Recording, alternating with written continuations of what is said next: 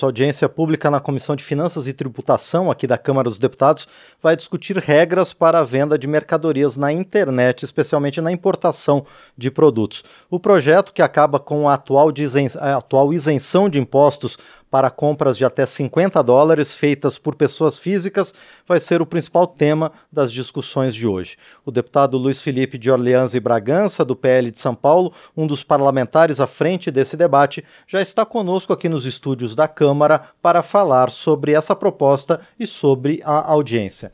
Deputado, bom dia, obrigado por estar aqui no painel eletrônico. Bom dia, obrigado por estar me recebendo aqui.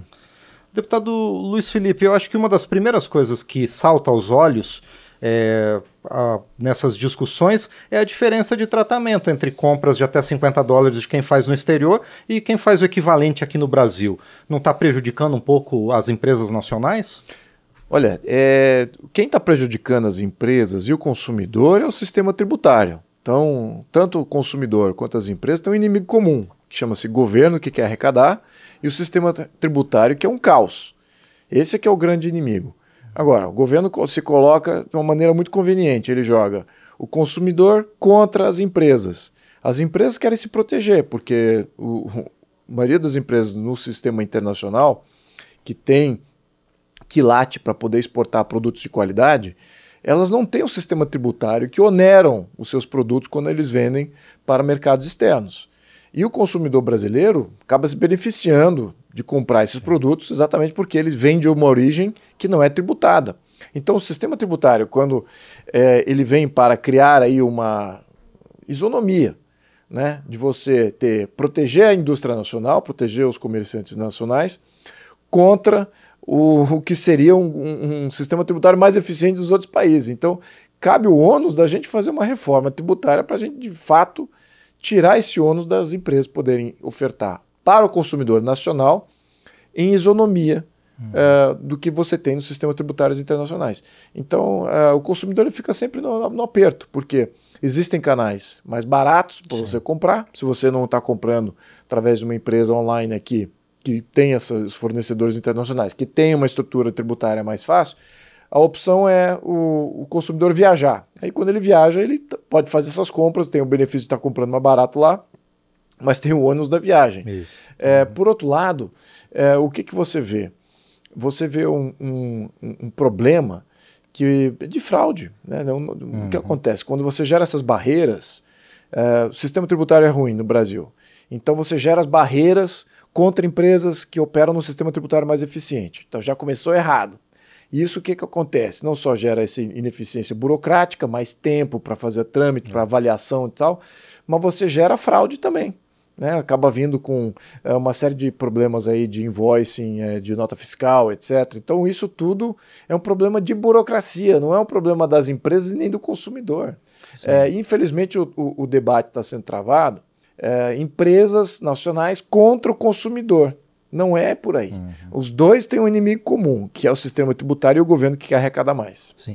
Agora, deputado Luiz Felipe, essa previsão do recolhimento de imposto de importação pode organizar um pouquinho essa injustiça tributária? Bom, o imposto de importação é para isso, é para fazer essas, uh, esses ajustes. Né?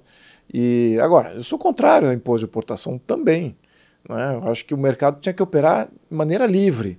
E o sistema tributário brasileiro não deveria criar essas distorções absurdas.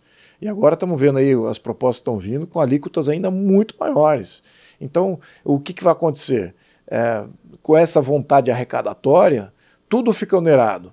E quando tudo fica onerado, o consumidor brasileiro, ou ele deixa de consumir, passa a não consumir os bens que ele gostaria de ter, então o nível de conforto, a percepção de conforto cai, uh, ou ele começa a buscar ou a fraude ou o contrabando, ou viaja para fazer compras. Uhum. Então o consumidor é, é, muito tem opções. E isso que eu acho que a indústria nacional ela fica meia protegida quando você tem o um imposto de importação ali, porque ainda existem opções para o consumidor. Então, é, sabe quando a coisa está totalmente ineficiente? Isso que a gente tem que olhar com, com muito mais rigor. Agora, vamos pontuar aqui no, na regra Sim. atual, que eu acho que é o, é o principal. Existe uma regra, que é hoje de 50 dólares. Na minha opinião, é extremamente baixo. Uhum. Por quê? Porque as compras online, né, isso eu estou dizendo de experiência própria minha, as compras online de impulso, ou seja, quando você entra online para fazer uma compra, uh, até 100 dólares é uma compra de impulso. E eu diria que é o, é o mercado, eh, eu diria que é a maior fatia do mercado. Uhum. Né?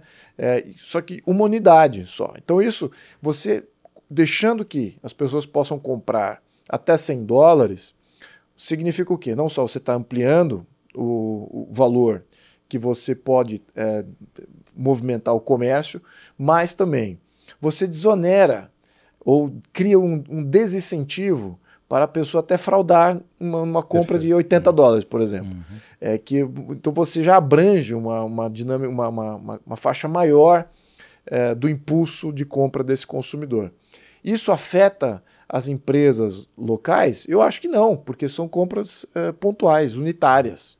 Né? Agora, onde que a, a, a empresa é, brasileira ela tem um benefício? Ela tem o benefício de estar estabelecida aqui, de ter produtos aqui, com garantia aqui, com volume, estoque, disponibilidade. Lembrando, tudo que vem importado demora, tem um trâmite, Sim. tem todo um, um processo aí que. Então, essas que são as, as diferenciações. Então, e essa diferenciação hum. vale.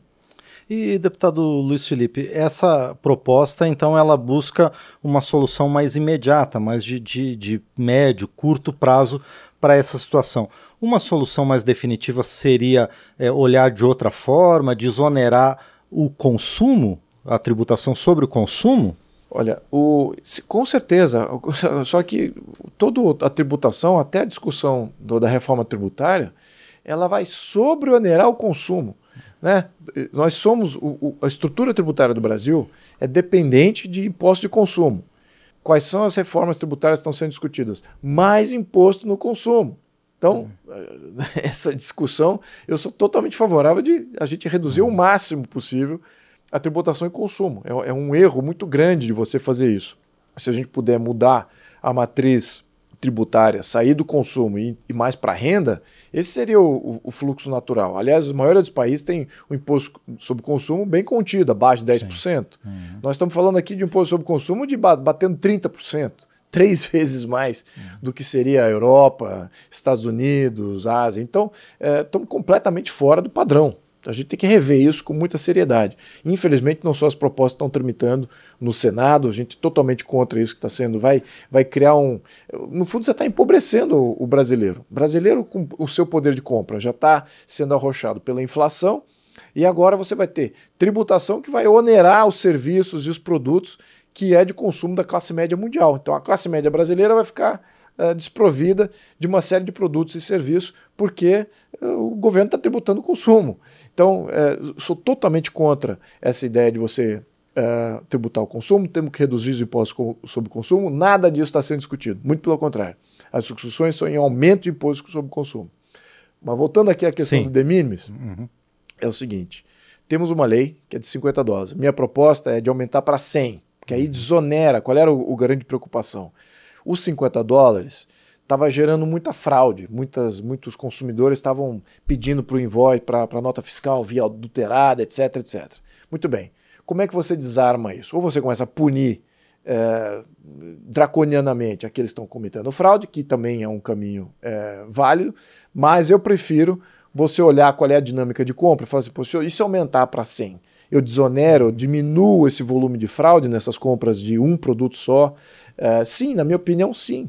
É, uhum. Exatamente por, por, causa dessa experiência que eu, que eu imagino que seja relevante sim. nessa discussão. Não sei se é isso que o, o quem é o relator é, da proposta, o que é o, o, presidente Paulo Guedes lá do, da, da, da CFT, que é ele que está com essa sim. proposta na mão, não sei o que, que ele vai julgar. É, imagino que ele vai querer fazer um meio termo entre começar a tributar essas compras de 50 dólares é, e também, mas também aumentar, não tributar tanto as compras acima de 50 Perfeito. dólares. Então uhum. ele vai fazer talvez um meio de campo aí.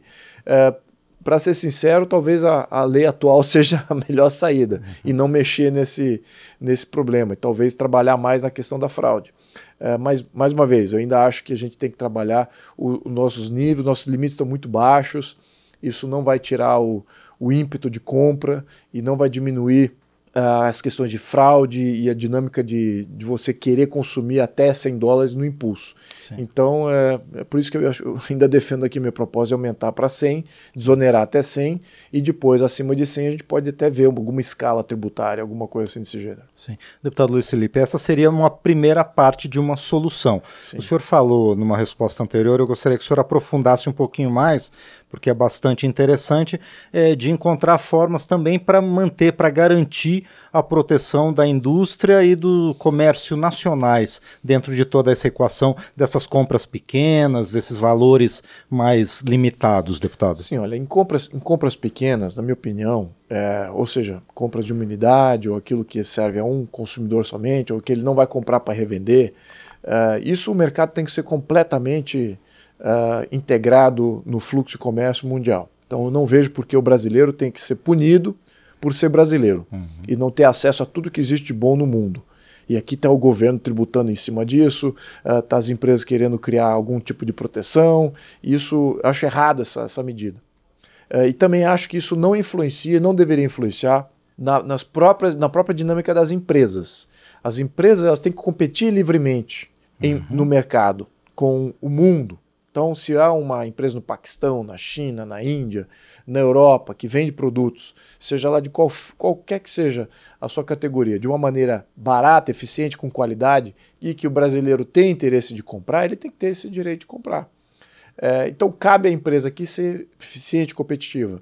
Agora, o grande problema não é a eficiência e a competitividade das empresas. Até acho que elas trabalham sempre com, em, em, né, com, essa, com esse ecossistema Sim. dinâmico uhum. e competitivo. O problema não é a competitividade e eficiência das empresas. O problema é o sistema tributário brasileiro, que cria burocracia e gestão interna para as empresas brasileiras que aumenta o seu custo operacional. Uhum.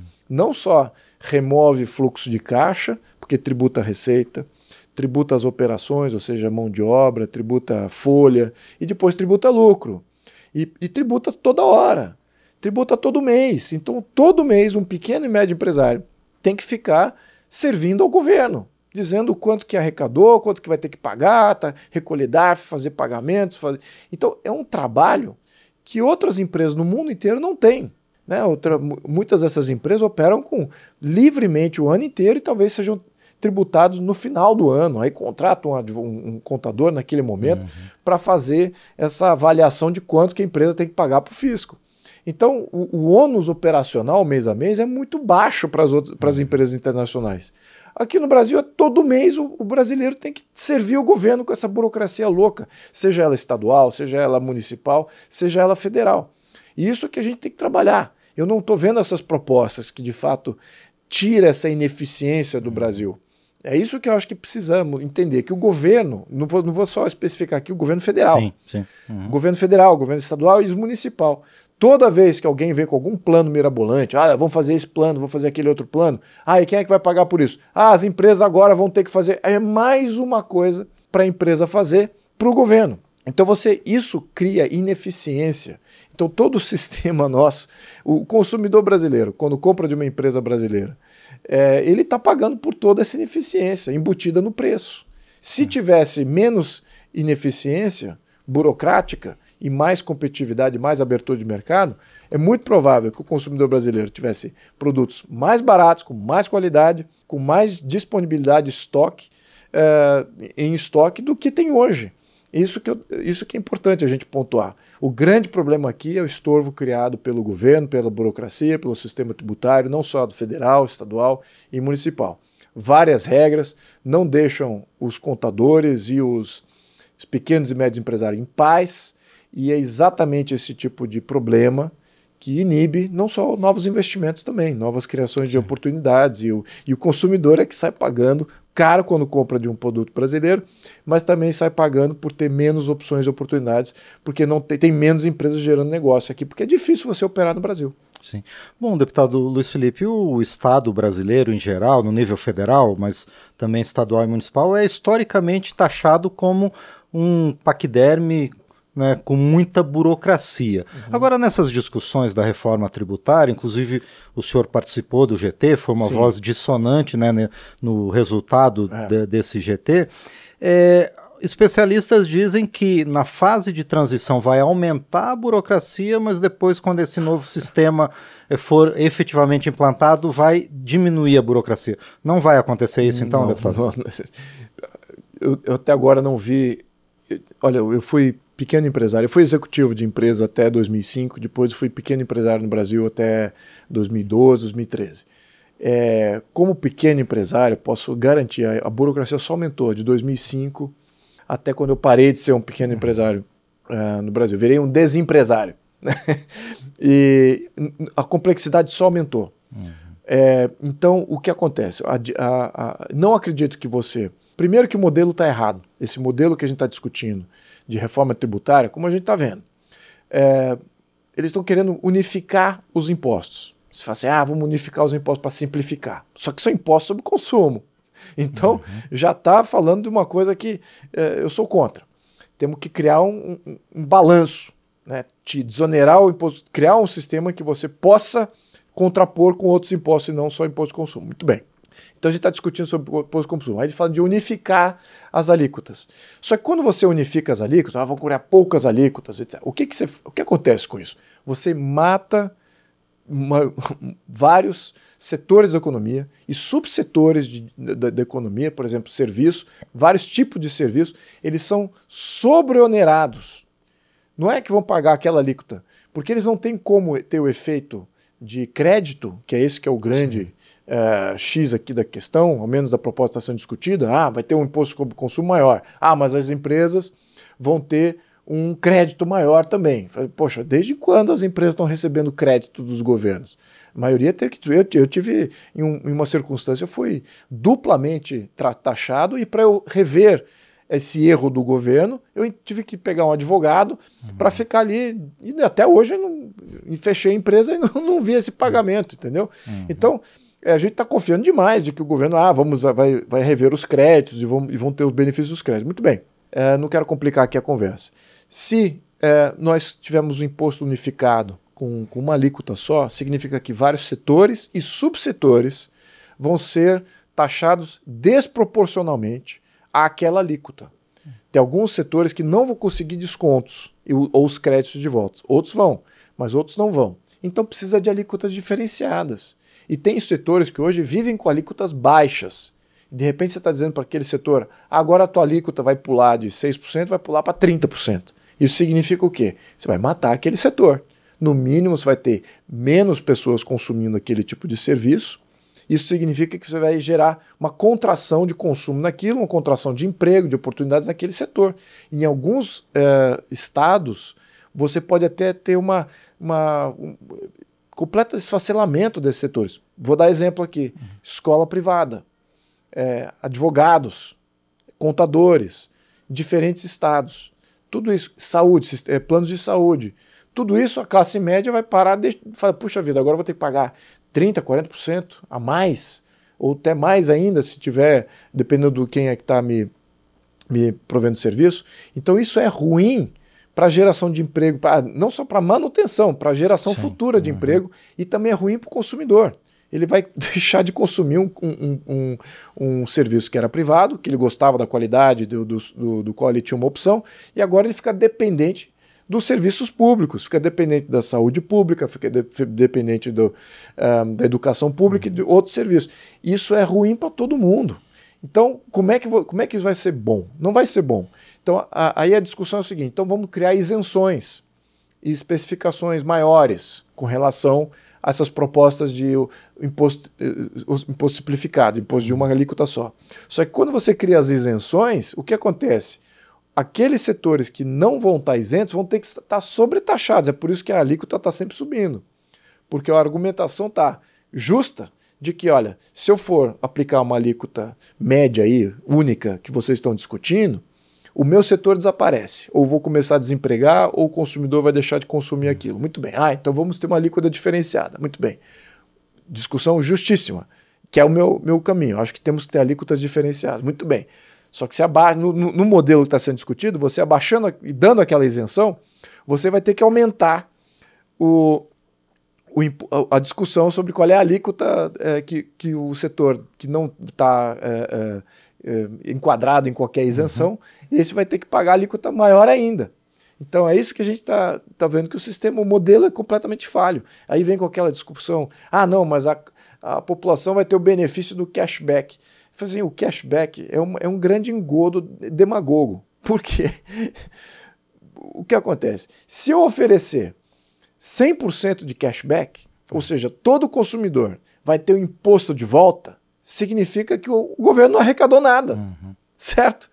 Então o cashback vai ser um, uma pequena parcela da população que pode até receber algum cashback, alguma, algum crédito para o consumidor final, é, mas não é o caso para a vasta maioria. A vasta maioria do brasileiro, do consumidor brasileiro, vai pagar preço cheio, cumulativo. Eles ficam falando, ah, não é cumulativo. Não é cumulativo para as empresas que podem obter os créditos.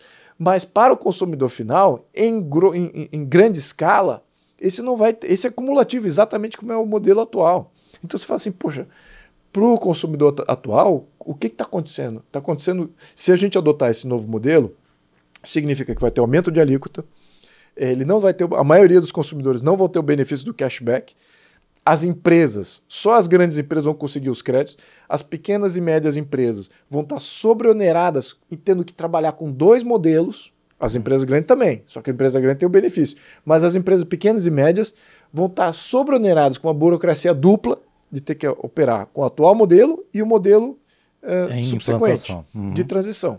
Fora essas questões de que algumas dessas pequenas e médias empresas não vão ter o benefício de estar tá tendo os créditos, assim como as grandes empresas. Então, você está favorecendo as grandes indústrias, somente as grandes indústrias, porque quem vai sair perdendo?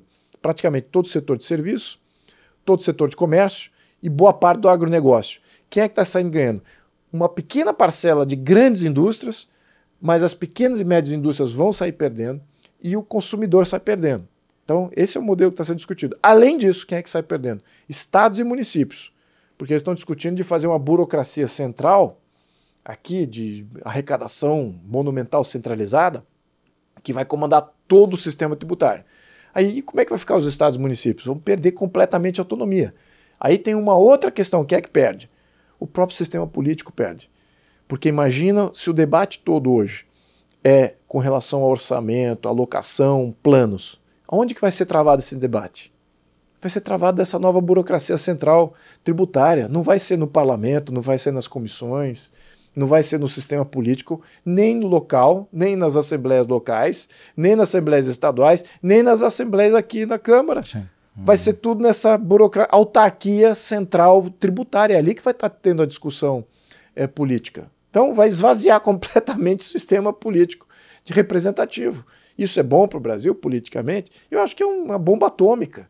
É por isso que eu sempre falo, não sem exagero nenhum, essa reforma tributária é uma bomba atômica no sistema político, no sistema tributário, no sistema econômico. É muito ruim. A gente tem que rejeitar essa proposta.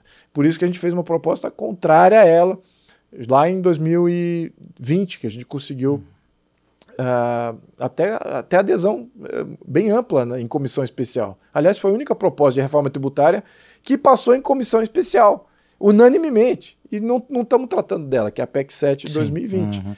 É, essa nem, nem foi contemplada, porque não dá poder, não, dá, não cria essa autarquia sempre. Muito pelo contrário, ela dá mais autonomia aos estados e municípios, cria essas alavancas para você poder compensar, os estados e municípios poderem compensar, é, poderem diminuir o imposto sobre consumo, criando aí o imposto de renda estadual e também descentralizando alguns dos impostos que são federais, deixando na mão de estados e municípios. Esse aqui é o modelo correto uh, é, para você equilibrar o sistema federativo brasileiro.